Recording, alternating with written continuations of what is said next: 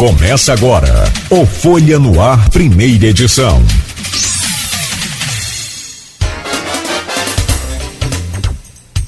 Segunda-feira, 6 de abril de 2020. Eu trago o bom dia da secretária de Desenvolvimento Humano e Social, Priscila Marins, no Folha no Ar de hoje. Bom dia, Priscila. Bom dia, Cláudio. Bom dia, Arnaldo. Bom dia aos ouvintes da Folha no Ar. E uma boa semana para a gente também, né? Começando essa semana para esclarecer alguns pontos referentes às ações da Secretaria de Desenvolvimento Humano Social, que, como o Arnaldo falou no último, no primeiro bloco, né, tem um papel preponderante nesse combate aí do, ao coronavírus, né? Até pela função social que a gente exerce, pela vulnerabilidades, né? Que a gente busca diminuir principalmente essas vulnerabilidades provisórias que estão surgindo aí pelos vários fatores que a gente já comentou, que vem comentando a imprensa, o próprio fator econômico, né, que tem causado sim, não, a gente não pode negar, não pode é, achar que isso não acontece, acontece sim, o fator econômico que acaba trazendo mais vulnerabilidade para as pessoas. Priscila, vamos começar com um assunto que sempre foi muito discutido, foi a questão da, da população em situação de rua né, porque há-se um receio, é, já é um assunto que se discute muito, na verdade, né, um assunto que sempre está em, em, discussão, os comerciantes do centro reclamam bastante da, da, da, movimentação do aparente crescimento da população em situação de rua em campos, mas nesse momento de coronavírus, até para resguardar a população em situação de rua e a quem precisa trabalhar, trabalhar nos essenciais, essenciais, esse precisa de uma atenção especial. Como que a prefeitura tem lidado nessa, nessa questão, de forma específica? A gente sabe da abertura do, do espaço do Manuel Cartucho. Como que foi a adesão a esse projeto e quais são as outras ações nesse sentido? Então, Arnaldo, é, antes da gente falar no, na proposta que a gente fez para o período do coronavírus, é importante ressaltar o papel da secretaria para os moradores em situação de rua. Porque é muito comum, toda vez que a gente vê um morador em situação de rua ou que se tem alguma queixa em relação ao morador em situação de rua, pensa-se na Secretaria de Desenvolvimento Humano Social. Vocês estão me escutando bem? Muito bem. Ok. Então, e o papel da secretaria em relação ao morador em situação de rua é um papel de oferta. Então, a gente oferta o serviço socioassistencial. Nós não temos um papel de tirar as pessoas, nós não podemos tirar as pessoas das ruas, obrigá-las a aderir a um, a um abrigo, obrigá-las a aderir a um serviço. Isso tem que ficar muito claro. O, o papel da assistência social aos moradores em situação de rua é, é oferecer a eles e tirá-los na medida que eles aceitam né, a, a nossa oferta.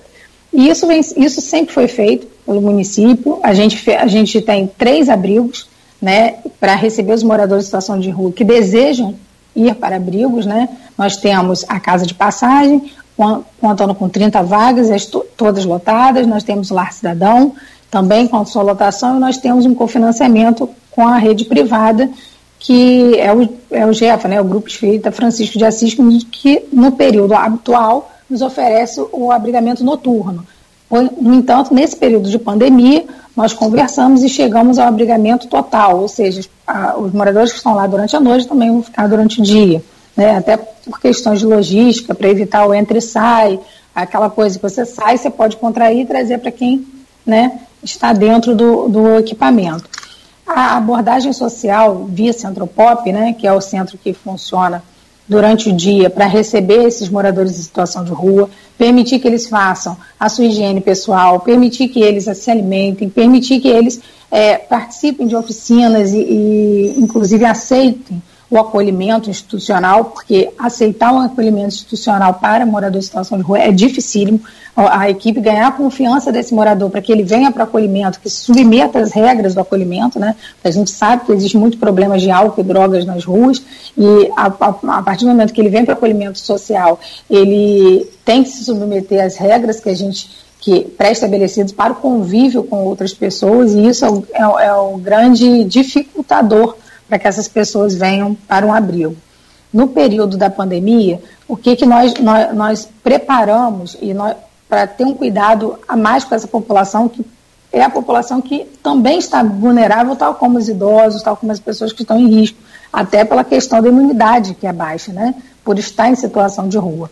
Então, o que, que nós fizemos? Nós reforçamos as nossas equipes de abordagem social, com a presença da Defensoria Civil e com a presença de um profissional da área de saúde, para que a gente, ao abordar o morador em situação de rua e oferecer os nossos serviços, a gente também possa identificar possíveis, possíveis é, sintomas né, do coronavírus, encaminhá-los para a rede é, de saúde e tentar fazer com que eles aceitem o acolhimento, entendam a importância nesse momento de não estar nas ruas. Então, assim que foi uma, nós abrimos com muita rapidez, né, o abrigo provisório, e já na primeira, no primeiro dia nós tivemos uma adesão grande, né, de em torno de 40 moradores em situação de rua mas é, é difícil você conseguir trazê-los para o acolhimento, mesmo que a gente vá, que a gente converse, que a gente explique. Lá tem uma área de convivência maior, nós temos um local para isolamento dos moradores em situação de rua que apresentem sintomas.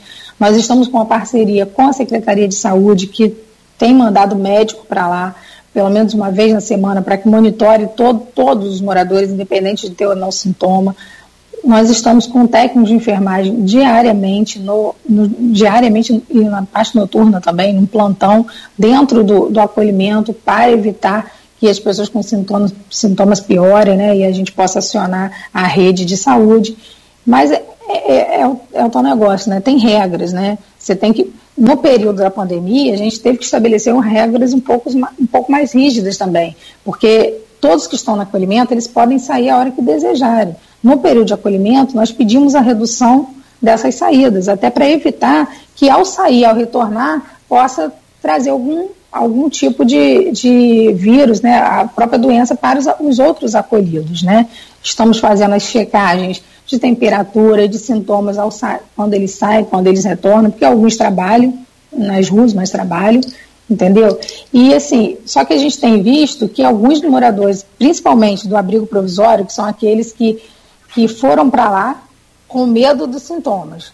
Né? É bom que fique claro, porque os que, que, os, aqueles que aderem ao acolhimento, eles já vão cientes das regras, já vão cientes daquilo que, que eles vão, que, que eles precisam é, aceitar dentro do, do, de um acolhimento, né? o acompanhamento via é, a saúde mental, é, uma, um acompanhamento psicológico, um, uma tentativa do fortalecimento dos vínculos de, dessa pessoa com a sua família, porque muitos, a grande maioria, está nas ruas por conta de rompimento de vínculo familiar e o grande papel da, da assistência social é justamente é, rearrumar essa, essa questão do, do vínculo familiar, né, através de fortalecimento de vínculos. Alguns, é, nós tivemos muitos casos de sucesso no de moradores em situação de rua que a gente conseguiu reintegrar o seio familiar, né, através de oficinas, alguma, algumas ações coletivas que hoje a gente não pode fazer devido ao momento, mas que assim que a gente sair desse período de pandemia nós retornaremos. Mas em, em relação ao abrigo provisório é complicado porque quando se impõem algumas regras, eles querem deixar o abrigo. E, e, é bom que fique claro que não é um abrigo compulsório, ou seja, eu não posso obrigar ninguém a ficar lá dentro. Ele tem direito de ir e vir, dire... ele tem direito de estar nas ruas, entende? Então, às vezes, as pessoas passam na rua e falam assim, ah, porque tem um monte de morador de, em situação de rua, é, tem que tirar daí. Não cabe assistência social tirar ninguém à força das ruas. A gente oferece os serviços, fica, tem, tem épocas que a equipe de abordagem social fica dois meses abordando a mesma pessoa até que aquela pessoa crie um laço de confiança e venha para o nosso acolhimento. Então, não é uma coisa imediata, uhum. como, como às vezes a sociedade busca, né, e a gente sabe que busca mas é um, é um trabalho contínuo de fortalecimento de vínculo com a equipe para que eles possam aceitar a nossa ajuda. Priscila, chegou uma pergunta aqui para gente, um assunto que a gente já também ia falar, mas antes de levar essa pergunta, eu quero só complementar essa questão da, situação, da população em situação de rua. No Manel Cartucho mesmo, ali, que foi esse abrigo que foi, que foi aberto a partir, de, pelo menos provisoriamente, a partir da pandemia, a partir da, da, dos decretos do prefeito, enfim, toda essa mobilização no combate ao coronavírus. Quantas pessoas vocês estão atendendo hoje e essas pessoas ficam lá ou essas pessoas têm essa possibilidade de entrar e sair? Então, hoje, até, até no sábado, a última checagem que, que eu busquei, a gente estava com 41 pessoas. E a nossa capacidade é, para 60 até mais. Então você vê que a gente tem vaga, mas não tem quem queira ir para lá, apesar de estarmos fazendo abordagem social todos os dias, até as 10 da noite, às vezes até meia-noite. A gente está nas ruas fazendo abordagem social. E sim, as pessoas podem sair. O que a gente faz é o seguinte: é tentar evitar ao máximo essa saída, até porque lá a gente tem um espaço. Tem conseguido isso? Em alguns casos, sim, outros casos não, e aí nesses casos o próprio usuário, que se sente muito preso, ele, ele mesmo acaba saindo do, do, do acolhimento, não retorna e a gente vai para a rua de novo para tentar procurar. É, é, aquela, é, aquela, é aquele exercício de paciência, perseverança, até a gente conseguir. Né? A gente no abrigo, só para você ter uma ideia, no abrigo provisório, no primeiro dia que a gente levou, a gente tinha quatro mulheres grávidas que nunca passaram pela rede de saúde para fazer um pré-natal. Isso é grave, isso é complicado, entendeu? Elas estão em situação de rua, mas também não desejam ir para um tratamento de saúde para fazer um pré-natal, até pelo uso de algumas substâncias, né? E a gente está tá buscando é, o atendimento delas na rede de saúde. É uma situação complexa. Priscila, tem um ponto também que você citou antes, eu, a pergunta da Leandra Alves que chegou para a gente no Facebook é pertinente e eu vou trazê-la para você, até porque é um assunto que a gente ia debater, mas você falou sobre um, um fato interessante, que é essa questão do vínculo familiar. A gente já entrevistou aqui o Marcão, enquanto secretário, hoje deputado federal, é, você fazia parte da equipe do Marcão, né, mas ele, à época, é, é, secretário de Desenvolvimento Humano Social, Marcon falou sobre esse ponto, mas trouxe um outro ponto também muito grave, que era o fato de que pessoas estavam sendo despejadas, entre aspas, em campos com promessas de emprego, promessas de um novo Eldorado.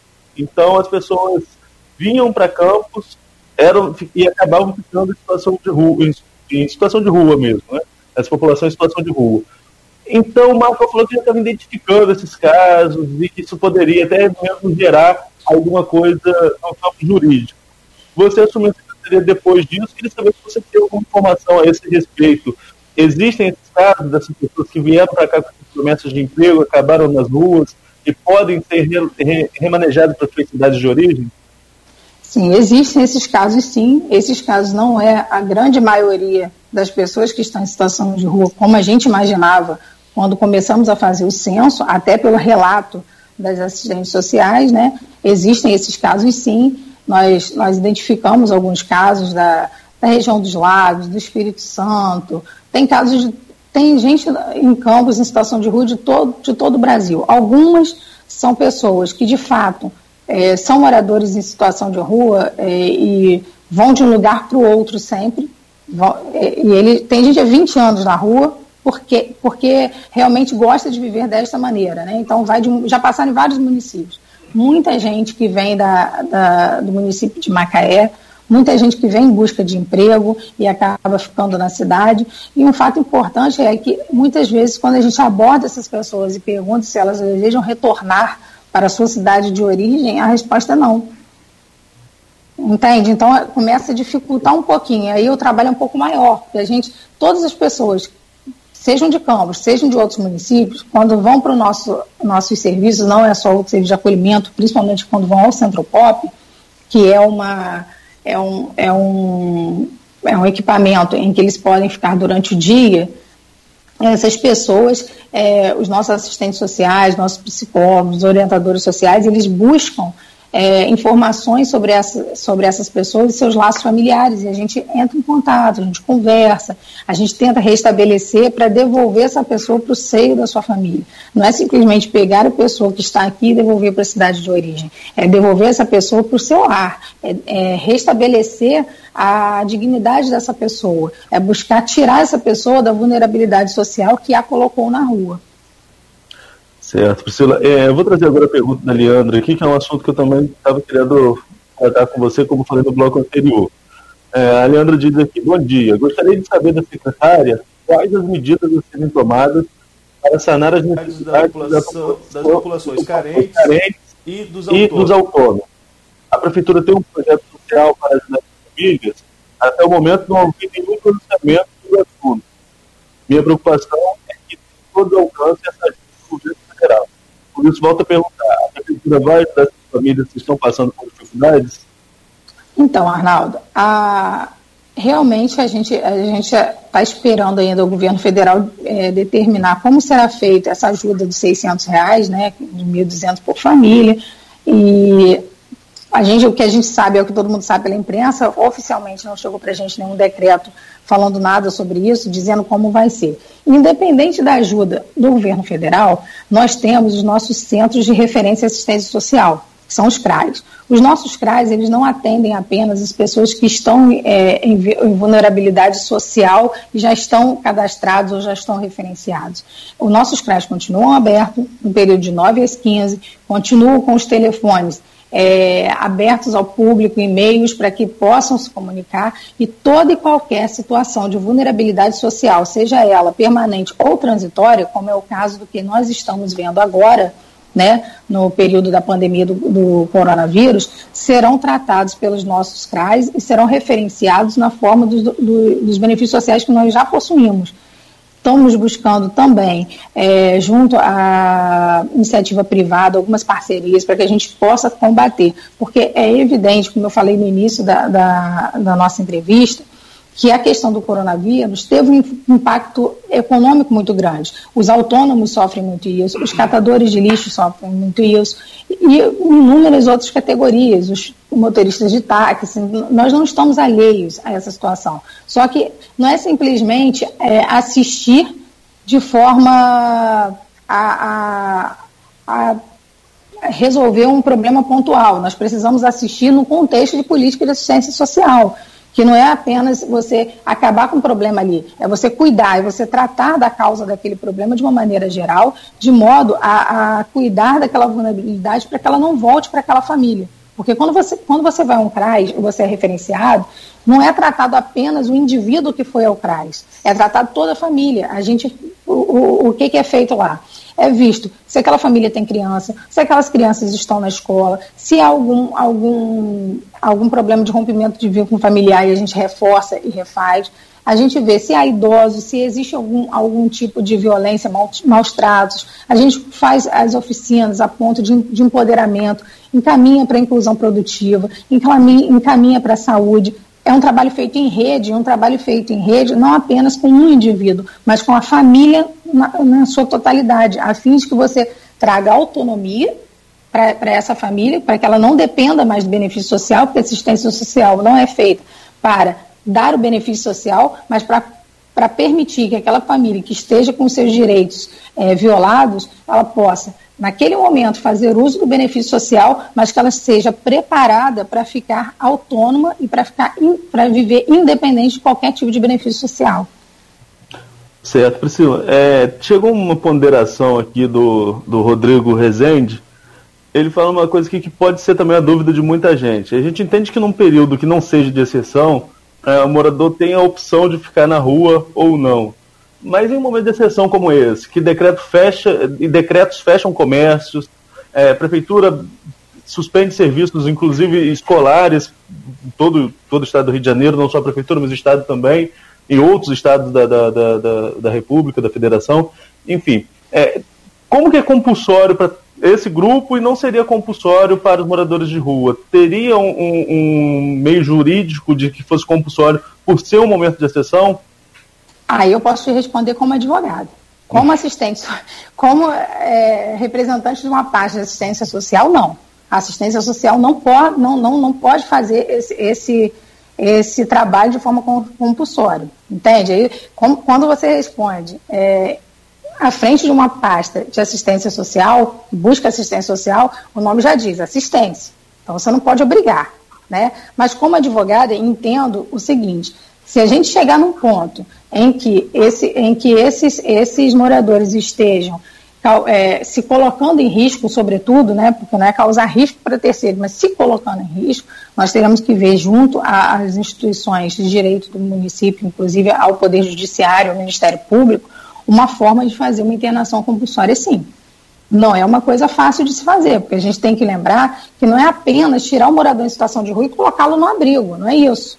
Porque o morador em situação de rua não está acostumado com regras. O morador em situação de rua, muitas das vezes, é usuário de drogas, é usuário de álcool. E quando ele vai para um, um determinado é, acolhimento, ele não tem isso. E ao não ter isso, tem as crises de abstinência, violência. Então a gente tem que. Por isso que é, a assistência social não pode ser de forma compulsória. Porque a pessoa precisa querer sair daquele quadro que ela vive.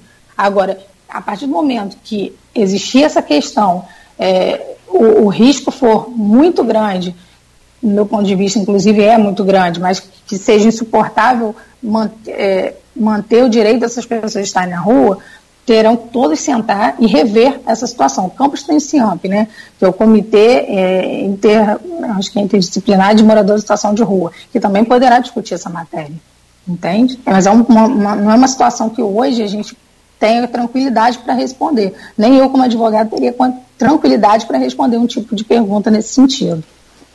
Tá certo. Então é um, mas é um assunto que pode ser debatido, sim, né? Dep sim. É porque eu ia até falar isso no primeiro bloco e não falei, vou aproveitar esse gancho, porque a gente, o que a gente conversa hoje num momento desse, amanhã pode ser totalmente diferente, né, Priscila? Falando até no âmbito jurídico, os decretos mudam de um dia para o outro, né? Depende de como o cenário, o cenário se projeta e como está naquele dia, né? Sim, não só o decreto, como todas as ações. A gente está vivendo com, com uma situação nova. Eu acho que o grande perigo do coronavírus é justamente a novidade. Nós não, nós não, não conhecemos esse inimigo, né?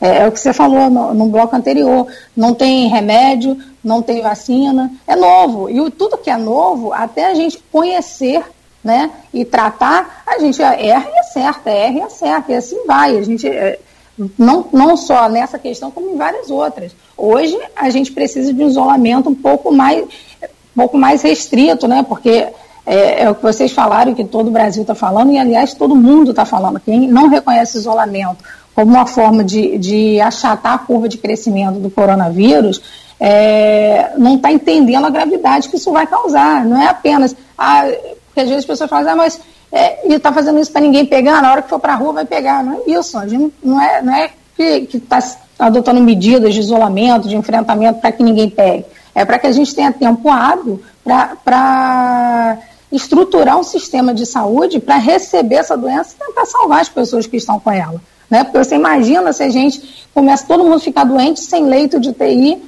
é o que você falou. A gente, os profissionais que estão à frente vão ter que escolher quem vai sobreviver quem, quem não vai, isso é muito doloroso para as próprias pessoas que estão tratando.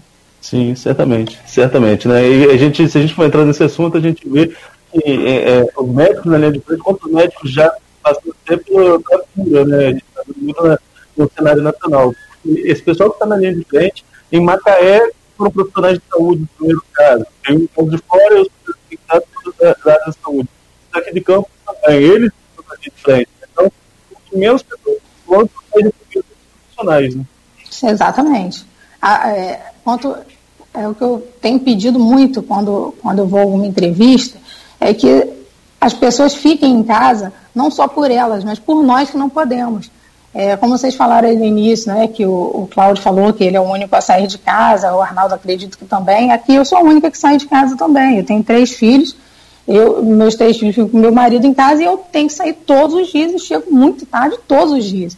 Porque a assistência social também está na linha de frente, em várias linhas de frente, né? A gente, vocês veem que a gente está na, nas abordagens sociais, a gente está na linha de frente de alguém que pode estar infectado e a gente que vai acabar mencionando esses, esses, esses sintomas encaminhando para a rede de saúde a, o próprio convívio com os moradores em situação de rua e outras pessoas com vulnerabilidade. Então, assim, se, se as pessoas se conscientizarem em ficarem em casa, elas não, não estão apenas se protegendo, protegendo sua família, elas estão protegendo aqueles que, que futuramente pode vir a cuidar de todos eles. Perfeito. Perfeito. É, façamos então o seguinte, um rápido intervalo e voltamos, Priscila e Arnaldo, tudo bem? É rápido são 7 horas e 58 minutos. O programa Folha no Ar, primeira edição, hoje recebendo a secretária de Desenvolvimento Humano e Social. E depois eu gostaria de ouvir da secretária, não sei se o Arnaldo pautou isso, eu vou adiantar, mas é sobre o, o Mosteiro da Santa Face, que é ali no Jardim São Benedito, que aumentou absurdamente o número de eh, frequentadores em função também de, dessa ausência da população na rua, aumentou a fome dos moradores de rua. E aí, a importância daquele mosteiro ali, das irmãs enclausuradas, e a doação de alimentos. Porém, eu já conversei com o Bastos, ele já entrou no circuito, já colocou uma equipe ali para coordenar, porém não, não, é difícil controlar essa situação. Eu imagino estar na, na pele de vocês, eu nem consigo. É, como controlar aquela distribuição de alimentos ali, de que se mantenha a forma é, de distanciamento ideal recomendado pela Organização Mundial de Saúde, que são pelo menos dois metros, dois metros e meio, tá bom, Priscila?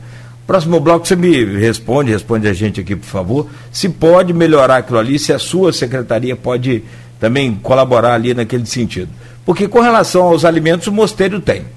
Até faz, é, é, tem assim, a colaboração de várias pessoas e que continue colaborando. Eu no, no bloco anterior, Arnaldo, eu colocava aqui para análise da, da Priscila e comentário dela sobre a questão ali do mosteiro da Santa Face no Jardim São Benedito, Priscila. É, aumentou muito o número de é, moradores de, em condição de rua, né, e que vão para ali, porque naturalmente diminuiu a, a, diminuir, diminuíram as doações, porque o povo não está na rua, as pessoas não né, têm ficado em casa, pelo menos boa parte. É, e aí, contudo, precisa de uma organização para manter o distanciamento ideal exigido aí pelos órgãos competentes, Ministério de Saúde, Organização Mundial de Saúde, que é pelo menos dois metros, dois metros e meio. E é complicado a pessoa com fome ficar meio distante assim, eu, eu, eu tento vivenciar os dois lados. O Alexandre Baixo, que é o secretário de governo, me atendeu num primeiro momento, que eu encaminhei para ele uma, uma solicitação né, pedindo para ajudar a prefeitura a interceder ali na organização dessa fila. E o que, que a Secretaria Municipal de Desenvolvimento Social, Priscila Marins, é, tem feito na, naquela, naquela conduta ali dessa distribuição de, de alimentação? Vocês têm participado ali? Pode participar de maneira né, mais é, efetiva, alguma coisa para ajudar? Porque apesar da participação do, do, da Secretaria de Governo ainda tem uma aglomeração e não está se respeitando o distanciamento. Então, Cláudia, é importante abordar a situação de do, sobre, sobre várias óticas. Primeira ótica, ali é feito um trabalho é, das freiras ali com, com, a princípio, com moradores em situação de rua, porque o objetivo delas é, é a, a princípio era esse, né? E é um trabalho de caridade. Então a gente tem que entender a diferença do trabalho de caridade, que é um trabalho que a gente reconhece, né? E, eu quero deixar isso muito claro. A Secretaria de Desenvolvimento Humano Social, o município de Campos reconhece o trabalho de caridade não só das freiras, como de qualquer outra instituição, qualquer, qualquer pessoa que queira doar. Mas isso não é política de assistência social. Política de assistência social é muito mais do que você é, resolver um problema pontual. Como eu já disse, é um problema que você, é, você não trata o problema, você trata a causa de modo a libertar a pessoa daquele problema. Esse é o primeiro ponto. O segundo ponto é, quando, você, quando, quando é tratado no município qualquer coisa em relação a morador em situação de rua, as pessoas já pensam assim, Secretaria de Desenvolvimento Humano e Social. Mas não é isso. A Secretaria de Desenvolvimento Humano e Social, ela, na verdade, ela oferece os serviços socioassistenciais. Nosso papel é tentar tirar aquelas pessoas das ruas de forma voluntária e oferecer a elas todos aqueles serviços que eu já falei no bloco, no bloco anterior e evitar retornar, falar para não ficar repetitivo, é, para que ela saia da situação de vulnerabilidade. Pois bem, é, na semana retrasada, salvo engano, a gente recebeu várias denúncias aí via, via rede social, telefone, informando sobre a questão da aglomeração ali. Inclusive, estivemos em contato com o Ministério Público sobre isso, informamos que não era uma ação, é, não era um, um, uma ação da secretaria. No entanto, o que, que acontece? A gente também precisa olhar para isso. Então, a nossa secretaria foi para, para lá para ajudar as freiras nessa logística que elas têm, apenas para é, evitar aglomeração e para ajudar as, as forças de segurança do município, porque não há muito o que fazer ali. A gente não tem muito o que fazer, a gente não consegue prestar um serviço de assistência ali, porque ali o objetivo das freiras é, é tirar a fome de quem tem fome. E aí não é morador em situação de rua. É qualquer pessoa que chegue ali. Se eu chegar ali, se você chegar ali, se o Arnaldo Sim. chegar ali, ou qualquer ouvinte, eles vão receber a comida. E é isso que, que é bom ficar claro. Hoje, a maioria das pessoas que são alimentadas ali pelas freiras não são moradores em situação de rua. A equipe do Centropop fez todo tipo de abordagem social ali para identificar. E é muito pouca a quantidade de, de, de moradores em situação de rua tem muitas pessoas ali que estão em vulnerabilidade social provisória em razão de fechamento, do fechamento do comércio, pessoas que trabalhavam de, é, informalmente Sim. no comércio, guardador de carro, tem muito. É, eu fiquei muito apavorada no dia que eu fui, né? E eu fui, acompanhei a equipe, eu fiz abordagem junto com a equipe, é, ajudando ali na, tentando conscientizar as pessoas a ficarem um pouco afastadas uma das outras, e a gente via resistência de muitas mulheres com crianças entendeu? Fato esse que a gente já informou o Conselho Tutelar, a nossa equipe do PET, que é uma equipe que trabalha contra a, o trabalho infantil, mas não foi localizado ele, é, é, nenhum tipo de trabalho infantil. Realmente as pessoas que estão é, com as crianças em casa e não têm que comer e vão ali. Já mapeamos, inclusive, a localidade dessas pessoas e começamos, através dos nossos CRAs, um trabalho para chegar a essas pessoas, para que não seja preciso que elas, que elas saiam de casa, o que também é difícil, porque a gente chega e fala, não sai de casa, não vai. A gente está trazendo é, o, trata, o, o, o serviço para vocês aqui, vamos chamar no CRAS, mas não adianta. Eles vão e a gente só fica sabendo lá. Então, assim, a gente está auxiliando as forças de segurança até para manter o, trabalho é, lindo que elas fazem ali, não é de hoje, né? E, mas é, é complicado, porque quando você conversa com morador em situação de rua, eles geralmente respeitam aquilo que a gente, que a gente propõe, inclusive na rua. E isso não sou eu que estou dizendo. Eu estou dizendo e digo a vocês que a maioria das pessoas que também estão é, é, fazendo esse tipo de trabalho por meio de doação também fazem. Só que o que, que acontece? Quando a gente não está com morador em situação de rua, mas com pessoas que estão em vulnerabilidade provisória, pessoas de algumas comunidades, eles não aceitam. E eles reclamam e partem para a fila mesmo. Hoje, saindo da, da, da nossa entrevista, eu estou indo, inclusive, lá conversar com as freiras para que a gente tente é, melhorar um pouco a mais essa logística para evitar mais ainda, porque o município de Campos já abriu a escola ao lado para que a gente tirasse a fila e organizasse as pessoas dentro da escola. E a gente, toda vez que a gente acha uma, uma, um tipo de ação e diminui, logo depois a, o negócio aumenta, porque é aquele negócio boca a boca, né? O, a pessoa que recebeu ali na comunidade chega e fala, não, vai lá que você vai receber também. E enche. Não tem jeito. É uma situação complicada? É complicada. E a gente está fazendo tudo que a gente pode, as forças de segurança, nós estamos com a postura, com a Guarda Municipal, Secretaria de Governo e assistência com abordagem social para localizar, inclusive, moradores de situação de rua e oferecer abrigo. Na semana passada, o nosso ônibus ficou ali esperando aqueles que queriam ir para o abrigo. Conseguimos levar quatro pessoas para o abrigo. Mas é, é aquele negócio, é cada, é, a gente está vivendo um dia após o outro e mudando as medidas todos os dias para evitar, inclusive, esse tipo de aglomeração que possa prejudicar a saúde das pessoas, entende? Priscila, tem um comentário aqui do Ricardo Avelino, vou só fazer a leitura, não é uma pergunta, ele faz um, um, uma ponderação, eu queria que você comentasse em cima.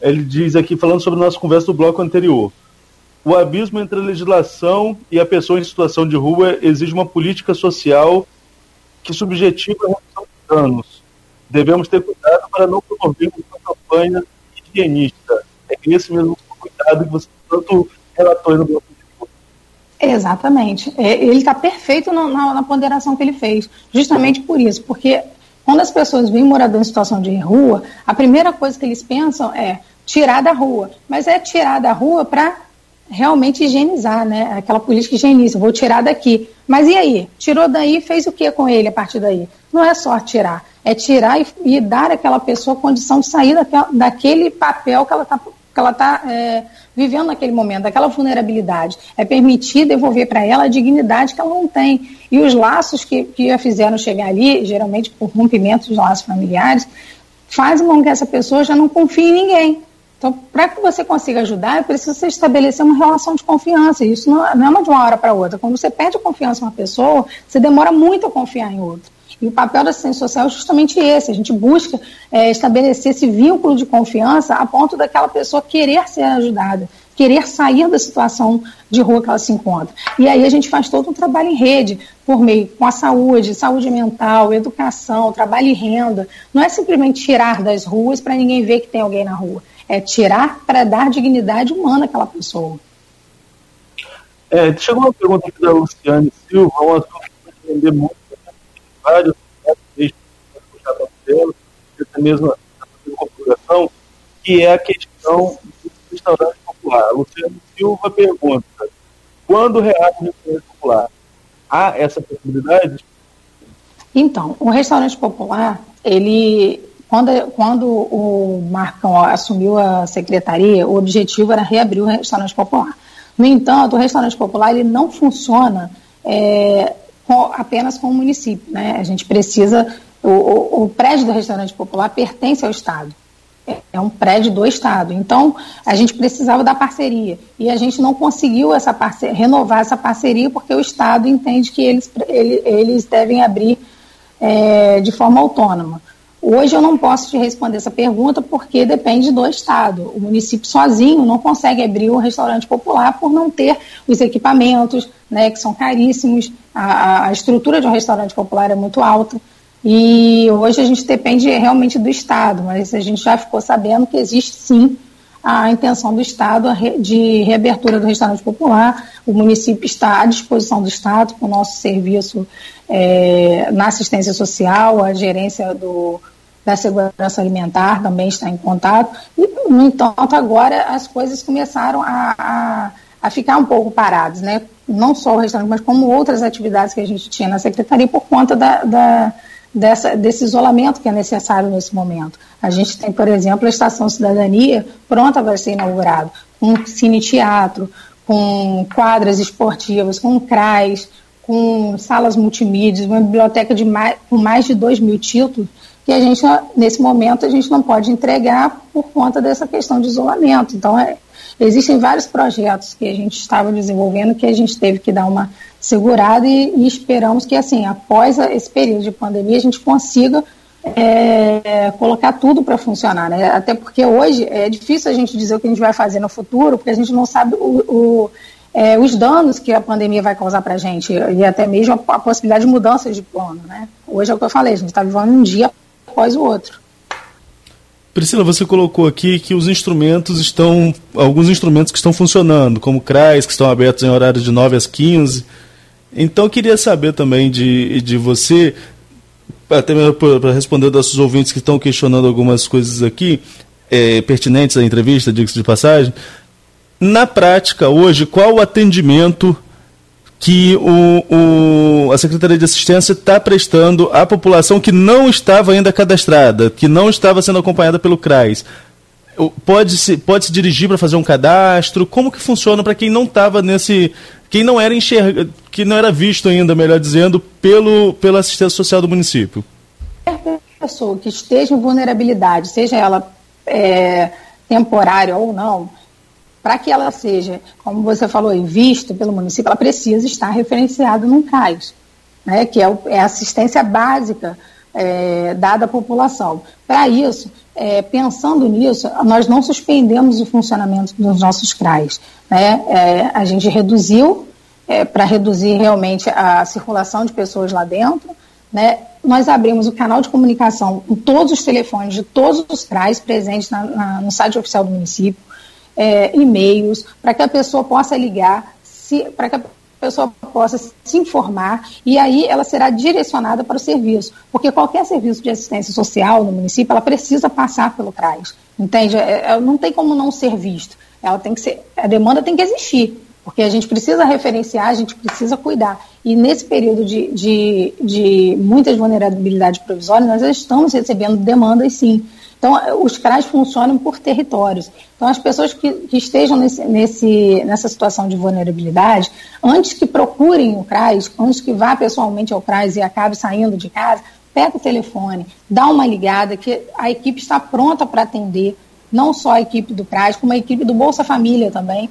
Tem telefones diferentes, todos estão no, no site oficial da Prefeitura que é aqueles que desejam mandar e-mails. E-mails estão, estão sendo respondendo estão sendo respondidos instantaneamente pela equipe do Bolsa Família, para tirar qualquer tipo de dúvida, para que essas pessoas possam se orientar e que possam procurar o serviço socioassistencial de forma segura. Tem um outro comentário aqui da, da Luciane Silva, Luciane Silva, desculpa, é, com relação ao restaurante popular, mas eu não sei se você vai ter esse dado em mão, porque é uma coisa muito mais complexa, que ela fala aqui que existia um projeto feito na gestão de Sana, quando Sana secretária, é, e que o custo não era alto assim. Qual o custo para o seu funcionamento exatamente com relação ao restaurante popular? Acho que é um dado, não sei se é um dado que você tem aí, mas eu queria só pontuar também que aqui em entrevista, Priscila, o deputado Rodrigo Bacelar, deputado estadual Rodrigo Bacelar, ele chegou a falar de que o Estado iria arcar sozinho com o restaurante popular, mas como você colocou, a gente está num momento aí de exceção, né? E a gente não sabe se esses prazos, que era agora pro, no primeiro semestre ainda, se esses prazos vão conseguir ser cumpridos, né? Sim, o que, que acontece? É, o, o, o valor eu não tenho para te passar de fato, porque é uma questão técnica, mas é alto, porque você imagina, na, na época que a, que a, é a Luciene, não é isso? Você falou? Luciane. Luciane. Luciane. Na época Luciane existia o convênio com o Estado. Então, o convênio com o Estado tirava um custo de montagem e preparação do equipamento porque o prédio é do Estado, os equipamentos que ali guarneciam são do Estado também. Hoje, sem o convênio do Estado, para o município arcar sozinho com essa despesa, não, não é possível, entende? É, na semana passada, eu conversei com a secretária, de, a subsecretária na área de segurança alimentar e ela me confirmou que realmente há a, a intenção, sim, de, de reabrir o restaurante popular e eles estão estudando, inclusive, a possibilidade de criar um, um, um tipo de programa emergencial para esse período da pandemia, mas que ela não tinha ainda nada para me informar, mas que existia sim, e que o objetivo do Estado era somar forças com o município, e o objetivo do município é somar forças com o Estado, porque o que a gente deseja é que a população tenha esse equipamento à sua disposição, seja por meio do Estado, seja por meio do município. Então, o município está à disposição do Estado para ajudá-lo a, a, a a montar, seja de forma provisória agora para esse período da pandemia, seja é, de forma definitiva. Nós já nos colocamos à disposição do Estado para que esse equipamento volte a funcionar no município. Ah, tem a pergunta da Jacinda Medeiros também. E o trabalho das equipes de consultório na rua? Quando haverá intercolução entre a Secretaria de Desenvolvimento Humano e Social e a de Saúde para que seja retomado esse trabalho diretamente na rua? Olha só, Arnaldo, os trabalhos de consultório na rua, é, esse tipo de programa é um programa vinculado à Secretaria de Saúde, não é vinculado à Secretaria de Assistência. O que ocorre, é, e eu já procurei, inclusive, informações com a Secretaria de Saúde, é que esse programa já foi aprovado, passou, já passou por todas as esferas municipais, aprovação de conselho, mas ainda não havia é, liberação do governo federal, por isso que ele não foi implantado. Em razão disso, que nós montamos uma, uma abordagem social especializada, com um profissional da área de saúde, justamente para que a gente pudesse identificar as demandas de saúde na rua dessas pessoas é, nesse período de pandemia. Nós podemos fazer um rápido intervalo e, na sequência, Voltamos a falar com a secretária de Desenvolvimento Humano Social, Priscila Marins. Ok, Priscila, obrigado aí a você que está ligado na gente, acompanhando esse programa Folha no Ar, primeira edição, pelo Face, pelo YouTube, né, nosso streaming, e também pela nossa página Folha FM 98.com.br. Em instantes, oi. Não, só lembrar que no próximo bloco eu vou trazer também a Priscila, advogada eleitoral, tá? A gente ah, sim. separar um pouquinho da. da, de, da vamos falar um, ainda mais da Secretaria de Desenvolvimento Humano Social, que é um assunto importante, e, que está tendo bastante participação também nas redes sociais pela importância durante esse período de pandemia, mas pelo menos uns 10 minutinhos ali eu vou pegar a advogada sim. eleitoral, super competente, digo de passagem, é, muito conhecedor do assunto, para a gente falar sobre, sobre essas questões é, é, eleitorais que tem aí muita dúvida com relação ao pleito desse ano. Até se vai ter o pleito, né? Justamente. De recebendo, né, com a presença do jornalista Arnaldo Neto, que aliás vem trazendo aí na página 2 da Folha da Manhã de hoje, né? É que já está nas bancas aí, uma matéria é, extremamente esclarecedor, explicativo, melhor do que isso, só desenhando, sobre o tabuleiro dos vereadores eleitos em Campos, né? toda a configuração antes da janela e após a abertura da janela, né? antes do fechamento da janela, que é a janela para mudança de, de partido, e após o, o fechamento da janela. Vale a pena você conferir aí, hoje na Folha da Manhã. E o Arnaldo Neto hoje, conosco aqui no Folha no primeira edição, recebendo a secretária de Desenvolvimento Humano e Social, Priscila Marins. Arnaldo. Priscila, vamos primeiro. É, Cláudio já pegou o gancho da matéria, né? Ele já falou um pouquinho sobre a matéria. Nem ensaiamos, hein? É, já para ensaiar para daqui a pouco nosso assunto sobre política. Mas antes tem algumas questões de assistência social que eu preciso ainda é, é, esclarecer com você. Uma delas é com relação a, ao funcionamento do CRAS. Nós já falamos aqui em, em algumas CRAs e CREAs também, que estão funcionando ainda que com horário reduzido. Aí a minha pergunta é com relação a esses profissionais que estão dentro das comunidades, são a porta de entrada do atendimento social. Eles têm equipamento de segura, equipamento de proteção individual? Como que a secretaria está trabalhando nesse sentido para a proteção do funcionário? Então, Arnaldo, a gente, a gente criou, publicou assim que saiu a questão do isolamento, novo funcionamento das equipes, né? De referência da, das equipes do, dos nossos equipamentos, nós publicamos uma série de medidas que deveriam ser adotadas, medidas de higiene, e assim, é, a princípio, a gente não via necessidade da questão do uso do equipamento é, de máscara, esse tipo de coisa, porque é, a gente tinha, inclusive, reduzido e feito esse, esse tipo de atendimento via telefone. Essa semana a gente já vai ter que voltar com atendimento é, to, é, mais presencial, até por conta dessa questão do auxílio do governo federal, que a gente já viu que está vindo muita procura, né? E assim, a gente está assim mobilizado para garantir aos nossos profissionais também segurança na, no exercício da função deles. É, a gente sabe que a compra do equipamento de segurança está é, tá sendo difícil, tá, é dificílimo achar equipamento para comprar, a saúde tem nos, nos fornecido máscaras, luvas, nesse sentido, a gente está tá passando isso para os nossos funcionários, para os nossos servidores. E, além disso, o que, que, a gente fez? Nós temos os cursos de inclusão produtiva na nossa secretaria, né, que ano passado formou mais de 270 alunos, e esse ano nós aumentamos o número de vagas, e esses cursos ficaram paralisados por conta da pandemia. E as professoras desse curso de costura é, criativa, elas estão produzindo as máscaras para para os nossos próprios é, funcionários, haja vista que a gente está com dificuldade na aquisição desse material. Então, além da gente estar tá trabalhando, é, é, trabalhando e permitindo que buscando que nossos profissionais tenham equipamento de segurança, nós também estamos produzindo equipamento de segurança para esses profissionais. Mas essa confecção já está acontecendo? Isso, isso já. É uma... Não, não, já está acontecendo, já está acontecendo. A gente já tem bastante máscaras prontas, entendeu? A gente está é, com as máscaras prontas e também a, até que elas estejam disponíveis, né, porque a gente está vendo a questão agora da esterilização dessas máscaras. É, a gente está, a saúde está nos fornecendo material para essas equipes. Entendi. Entendi. Priscila, Priscila... tem uma pergunta aqui do Ricardo Avelino. Existe canal aberto para participação social nesse momento de isolamento? Sim, existem todos os canais de é, internet, é, por meio de WhatsApp, e-mail, telefone. A gente está com os telefones ligados direto, todos os telefones constam no site, no site oficial da prefeitura, são muitos, né, que são os telefones de todos os equipamentos, mais, mais telefone da, das equipes do Bolsa Família, que é onde tem muitas dúvidas, e eu queria aproveitar, Arnaldo, para acalmar a população, porque o governo federal suspendeu, é, paralisou por 120 dias todo tipo de suspensão, todo tipo de, de qualquer, qualquer é, exclusão do programa Bolsa Família durante esse período de pandemia. Então, as pessoas que não fizeram o recadastramento que precisavam fazer podem ficar tranquilas, porque o governo federal já liberou, a gente já colocou um link na página oficial de novos inscritos também que foram é, foram inclusive liberados os cadastros que ainda dependiam do governo federal pra, para o fornecimento do, do Bolsa Família. Então as pessoas bastam entrar no site da prefeitura, ver seu nome ali, respeitando o calendário de pagamento, porque também está ali ir ao banco para sacar o seu, o, o seu benefício com documento com foto.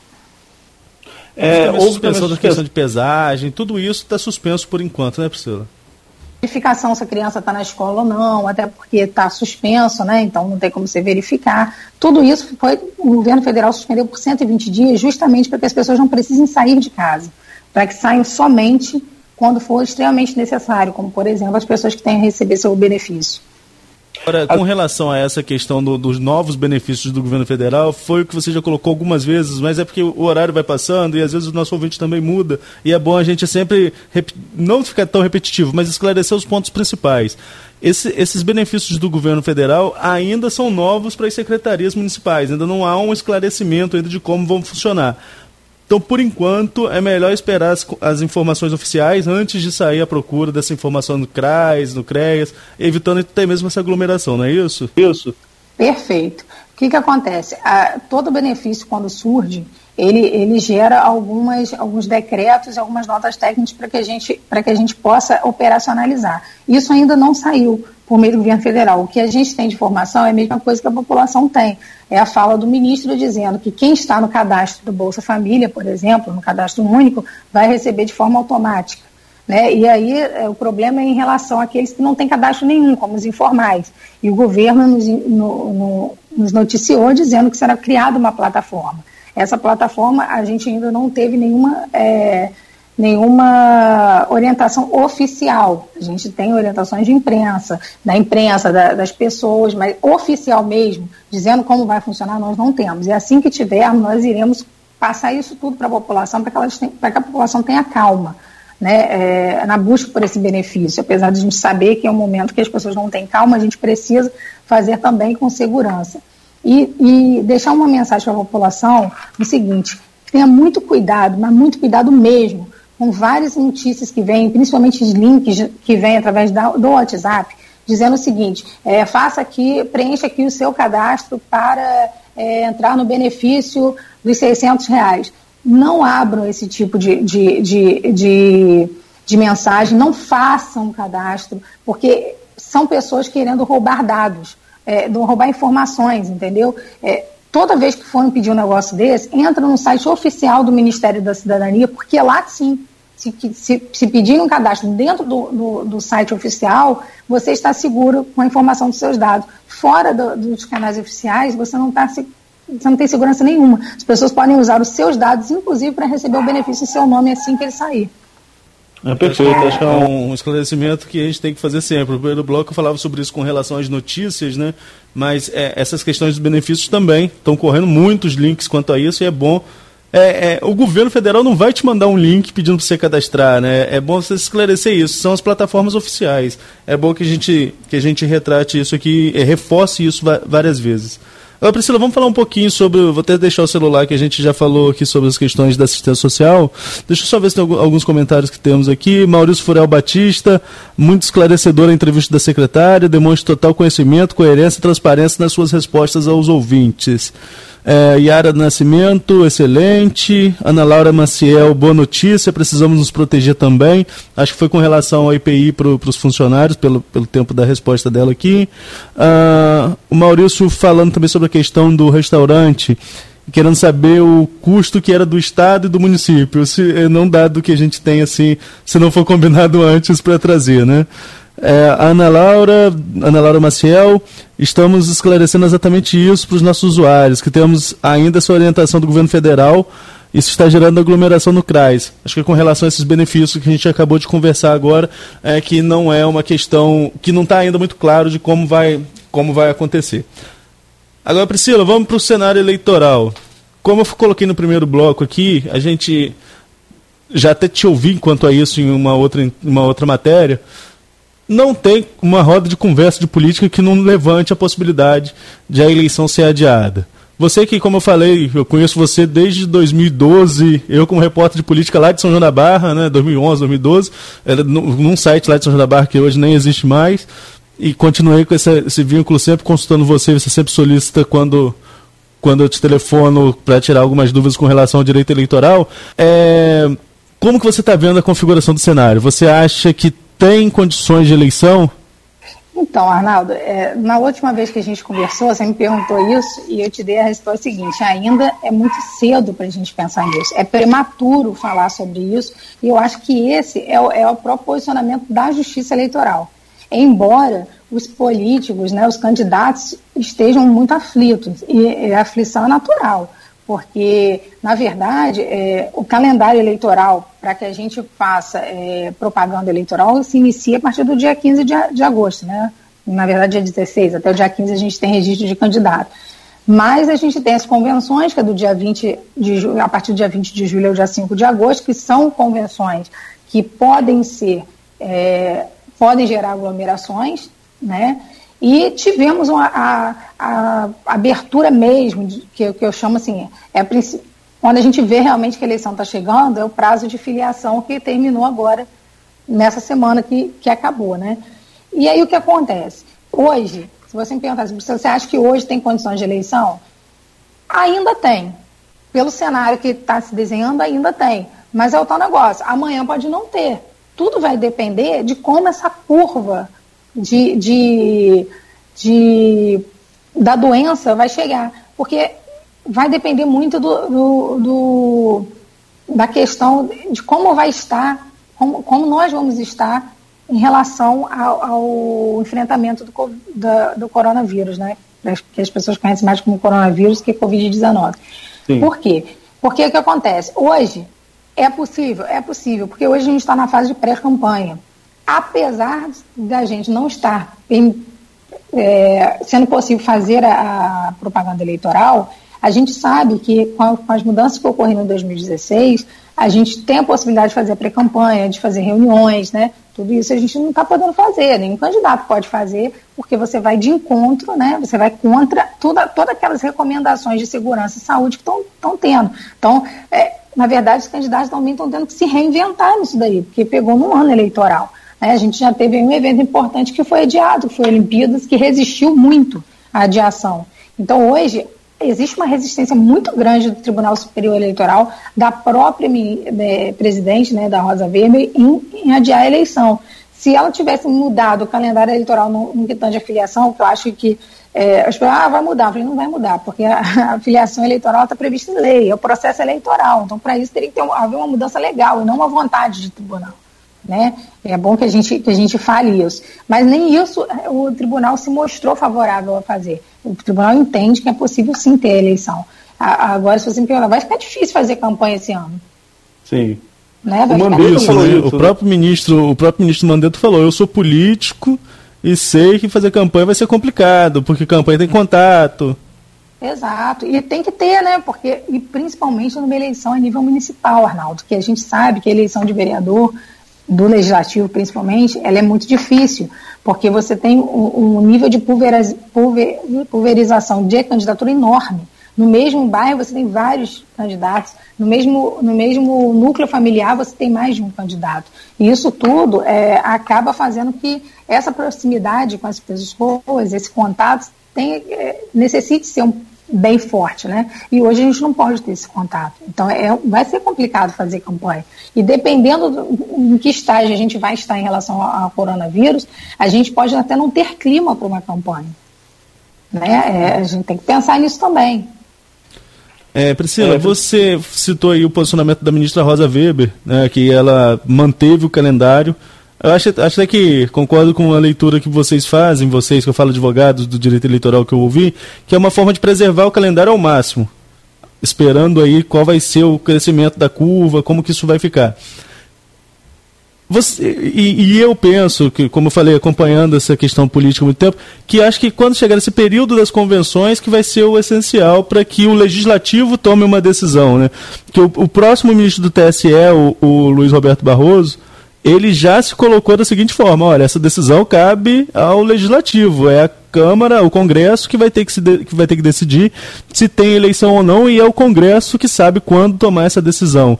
Mas não seria ali nesse momento das convenções, até mesmo por essa aglomeração dessas reuniões, que são normalmente feitas em clubes, locais fechados, lotados, já todo mundo com as suas bandeiras levantando. Não seria ali esse momento o, o essencial para que o legislativo tome uma decisão, eh, perguntando o, seu ponto de vista? Eu vejo que vai ser aí que tudo vai ser definido. Que, como que você acredita que vai ser? Exatamente, eu acho que esse vai ser o divisor de águas sim, porque assim, é, é julho, né? E a gente sabe que a nossa curva de crescimento é abril. Então, eu acho que após é, essa curva de crescimento que a gente que a gente está tá tentando combater aí, a gente vai ter sim que ter uma posição, um posicionamento do Congresso em relação a isso. Né? Ou não, né? Ou se a gente conseguir, é, com o isolamento que a gente já está fazendo, combater e não chegar, manter as, as eleições, porque é o que você falou no início é, não é que o isolamento vai durar para sempre. A gente vai ter um período de transição, de volta gradual, de readaptação à nossa rotina, de modo que a gente também não prejudique a saúde pública de ninguém. O momento dessa readaptação, o momento de, de, desse, dessa flexibilização no, no isolamento é que vai, na verdade, do meu ponto de vista, estabelecer se nós é, precisamos ou não alterar o processo eleitoral neste ano. A princípio, hoje, no cenário que a gente está, eu não vejo nenhuma disposição nessa alteração, pelo menos em relação à justiça eleitoral. E qual é a sua percepção com relação, com relação a, esse a, esse cenário? cenário? Você acha, Você acha que, que, interromper um ciclo de, de, eleições municipais de 4 em 4 anos é prejudicial ao sistema? Ou o sistema suportaria um mandato tampão e, e aglutinar as eleições, tanto no nível municipal quanto no nível federal? Arnaldo, eu não, não consigo visualizar essa questão da, da aglutinação de eleição ainda não. Não consigo é, entender que vai se estender o mandato. É, é essa, essa, esse que tem as duas correntes, né? Uma que fala em adiar para dezembro e uma que fala em, em estender o mandato até 2022 e fazer uma eleição única. Né? Hoje eu não vejo a possibilidade dessa eleição única, não. E acho que é uma eleição muito complicada de se fazer, né? Porque você imagina para um eleitor que já tem dificuldade em votar um número de candidatos numa eleição é, geral, que é a eleição que a gente elege presidente, governador, senador, deputado estadual, deputado federal, já causa confusão. Você imagina entrar aí, é, vereador e prefeito. E, além de tudo, com um sistema de financiamento de campanha público, como a gente está vendo hoje. Entendeu? É, é, é, um, é muito complicado a logística disso para você mudar assim. A gente teria que ter uma reforma muito grande eleitoral para que isso acontecesse. Não é descartado, porque, a, como a gente está pontuando muito bem, é, é, um dia após o outro, mas hoje, eu, caso a gente tenha que mexer na, no, no processo eleitoral, num adiamento para dezembro do que numa, numa reunião de eleições. Ah, pro ano, só, deixa eu só te cortar um pouquinho, até porque, eu não sei se vocês se recordam, em 2016 já tinha um projeto nesse sentido. Corria um projeto na, na, na Câmara e no Senado nesse sentido de aglutinar, e um projeto que nunca passou. Então, assim, fazer isso num momento de crise, eu acho um pouquinho é pior, né? Porque geralmente algumas leis eleitorais, ela todo ano muda, né? Eu falo que advogado eleitoral é eterno estudante. É mesmo porque é, a lei do processo eleitoral, ela é ela é sancionada um ano antes da eleição e todo ano muda. Mas geralmente alguns, algumas coisas que mexem bastante no, no, no sistema, no processo eleitoral, elas ficam para a eleição subsequente, como foi o caso da reforma de 2017, que acabou com a, com a coligação partidária, mas não aplicou em 2018, deixou para aplicar em 2020 até para que houvesse esse período de transição. Então, você imagina agora a gente botar para uma, uma, eleição que se avizinha. É, Entende? É complicado. Isso, como que fica esse cálculo aí para quem, quem acompanha, para quem gosta de fazer na caneta aí, que sabia que era só partido que batia ali o, o, o quociente eleitoral, que, que conseguia cadeira? Como que fica esse cálculo novo agora? Então, na verdade, o cálculo não mudou, o cálculo continua o mesmo. O que mudou foi a forma de dividir as sobras partidárias. Por que, que acontece? Quando, quando o partido, é, quando a gente vai ver quantas cadeiras o partido vai vai alcançar, a gente primeiro vê o coeficiente partidário, né? O coeficiente eleitoral determina o coeficiente partidário, que o que, que é? É quantas cadeiras o partido faz com os seus votos. Desse cálculo, sobra algumas vagas que nenhum partido conseguiu, é, digamos assim, diretamente alcançar. E aí você vai para aquilo que a gente chama das sobras partidárias. Né? Antigamente, quem participava das sobras partidárias eram apenas os partidos que tinham coeficiente eleitoral Então, tinha o coeficiente eleitoral, também participava da distribuição de todas essas vagas que sobraram após a aplicação do coeficiente partidário. Hoje, todos os partidos que disputaram participam, inclusive aqueles que não alcançaram o coeficiente eleitoral. E isso não é uma mudança nova, isso já ocorreu na eleição de 2018. Deputados, tiveram três deputados federais, que eu não me recordo qual partido, me recordo do PHS, que alcançou uma vaga sem conseguir alcançar o coeficiente partidário, desculpa, o coeficiente eleitoral.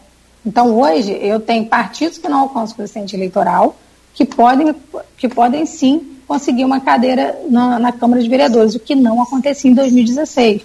Fora isso, eu tenho um problema maior, que é a ausência de, de, de coligação. Então, os partidos terão que ir é, sozinhos, que não, é, não era uma coisa é, adaptável. Os partidos, antigamente, a gente tinha reunião de vários partidos em coligações proporcionais, até para você conseguir né, é, é, apresentar um número total de candidatos e, e melhorar o desempenho da, do partidário através de uma, de uma união, né, que a gente, chama, a gente chama que é a coligação superpartido. Hoje você não tem mais isso, então existem a gente vai, vai acontecer de ter partidos nem participando do pleito eleitoral a nível proporcional. Então tá certo. Priscila, agradecer a sua disponibilidade e deixar ah, aí o espaço. Sim, tem. Se você me permite, é, só colocar uma pergunta para a Priscila nessa claro. questão eleitoral. Com a mudança do calendário, se realmente houver alteração no calendário eleitoral, né, deixando de ser em outubro para dezembro para ano que vem, altera alguma questão, o, o Priscila, ou depende de, do que for feito com essa, né, é, dessa mudança da data, a questão de reeleição na majoritária? Depende do que for, que se for decidido nessa, nessa legislação que pretenda alterar ou não. Se eu, entendo que se for para adiar, adiando, existem várias, várias implicações legais nisso daí, entendeu? Inclusive a nível de, de quitação eleitoral. Então, assim, é uma, é uma legislação que vai ter terá que ser feita pensando em todas, a, a, todas as situações que podem ocorrer vindo de uma prorrogação, porque o calendário eleitoral ele é muito certinho. Se você pegar a, a resolução que fala do calendário eleitoral, ela começa desde o ano anterior. Entendeu? Ele começa a datar desde o ano anterior. No momento que você muda isso, você muda não só nos prazos dali, mas nos prazos que indiretamente interferem ali, inclusive para questões de quitação eleitoral, que é um requisito de elegibilidade. Entende? Então a questão da reeleição não estaria muito disposta numa, numa, numa prorrogação de eleição, não. Já ouvi dizer que a, a, questão da reeleição estaria, sim, presente no caso de uma aglutinação de eleições. Que aí você estendia o mandato e proibia a reeleição. Mas para a questão de, de adiamento de eleição, não ouvi dizer nada sobre isso. Perfeito. Perfeito. Perfeito. Te agradeço. Te agradeço. Obrigado. Obrigado. Eu também agradecer também você, agradecer você pela disponibilidade e deixar as portas da Folha abertas, como sempre, para qualquer informação nova com relação a essa questão do combate ao coronavírus em todas as secretarias municipais, porque é um serviço de utilidade pública nesse momento, né? Acho que levar essa informação, levar a informação correta para a população é mais que uma obrigação da imprensa sempre. Agora é mais ainda, porque esclarecer ajuda até mesmo a combater esse, esse vírus que vem mudando toda a estrutura aí do mundo, né? É isso aí. E hoje é o que tem dito, a informação é o melhor remédio. A informação correta e oficial. É sempre duvidar daquilo que te chega por meio de, das correntes que você falou, buscar a fonte oficial, porque a informação hoje é o mais importante para todos nós nesse momento. Eu quero agradecer a todos a, a, a vocês pela, pelo convite, pelo espaço e me colocar à disposição dos ouvintes da, da Folha no Ar e, e de vocês para qualquer tipo de esclarecimento. Ok. Aí, obrigado por ontem. Né? Muito obrigado. Eu falei que ia registrar. Fizemos vários contatos ontem, é isso. Verdade. Um bom dia e uma boa semana, secretária. Obrigado para vocês também. Portanto, Arnaldo, o programa chega aí à sua reta final com a conversa com a secretária de Desenvolvimento Humano Social, a Priscila Marins, onde várias questões foram colocadas, onde né, vários assuntos que, é, na verdade, requerem tempo mesmo para poder debater, para poder a gente conseguir é, assimilar e entender essa coisa. E ela colocou uma parte ali que me chamou muita atenção, só para fechar, foi que não adianta só tirar o pessoal em condição de, de, de, de rua né, é, e colocar aglutinado de qualquer maneira. E, e, e, e prendê-los ali naquele confinamento social e vai faltar o, o, o vai ter abstinência né, dos produtos que ele utiliza, seja álcool ou drogas, enfim, alguns deles, e aí, como é que controla essa situação? Aí vai partir para violência? É um negócio muito complicado. É uma situação. Ah, não, é uma situação delicadíssima, né? Foi o que ela colocou aqui é, é, muito, muito, de forma muito esclarecedora. É, é, tem várias nuances. Você viu que ela respondeu como a secretária e depois como a advogada em uma mesma pergunta. São várias nuances, né? Mas são, são assuntos delicados, mas assuntos que a gente precisava estar discutindo aqui. E mais uma vez reitero agradecimento à Priscila. Para amanhã, Cláudio, ainda estou fechando a agenda, não tá fácil, é um período de. Né, a gente está tentando fazer essas entrevistas todas por Skype, a gente está fechando fechando a entrevista em cima da hora mesmo. A Priscila eu consegui marcar na sexta-feira, né? Mas para amanhã estou fechando, mas daqui a pouquinho vai estar anunciado no folha1.com.br, onde também nossos ouvintes podem acompanhar as informações atualizadas com os números do coronavírus aqui na nossa região. Tá certo. Então, né, nosso agradecimento aí a todos, né, o pessoal que participou também pelas redes sociais, é, para quem está em casa ouvindo a gente pelo rádio, nos acompanhando aí pelos streamings ou pelos aplicativos, ouvindo a Folha FM. Daqui a pouco esse programa em podcast. Né? E aí eu te envio também, tá, ô, ô Priscila, o link aí do podcast aí para você acompanhar. Arnaldo, mais uma vez, obrigado, um bom dia, uma boa semana e proteja-se.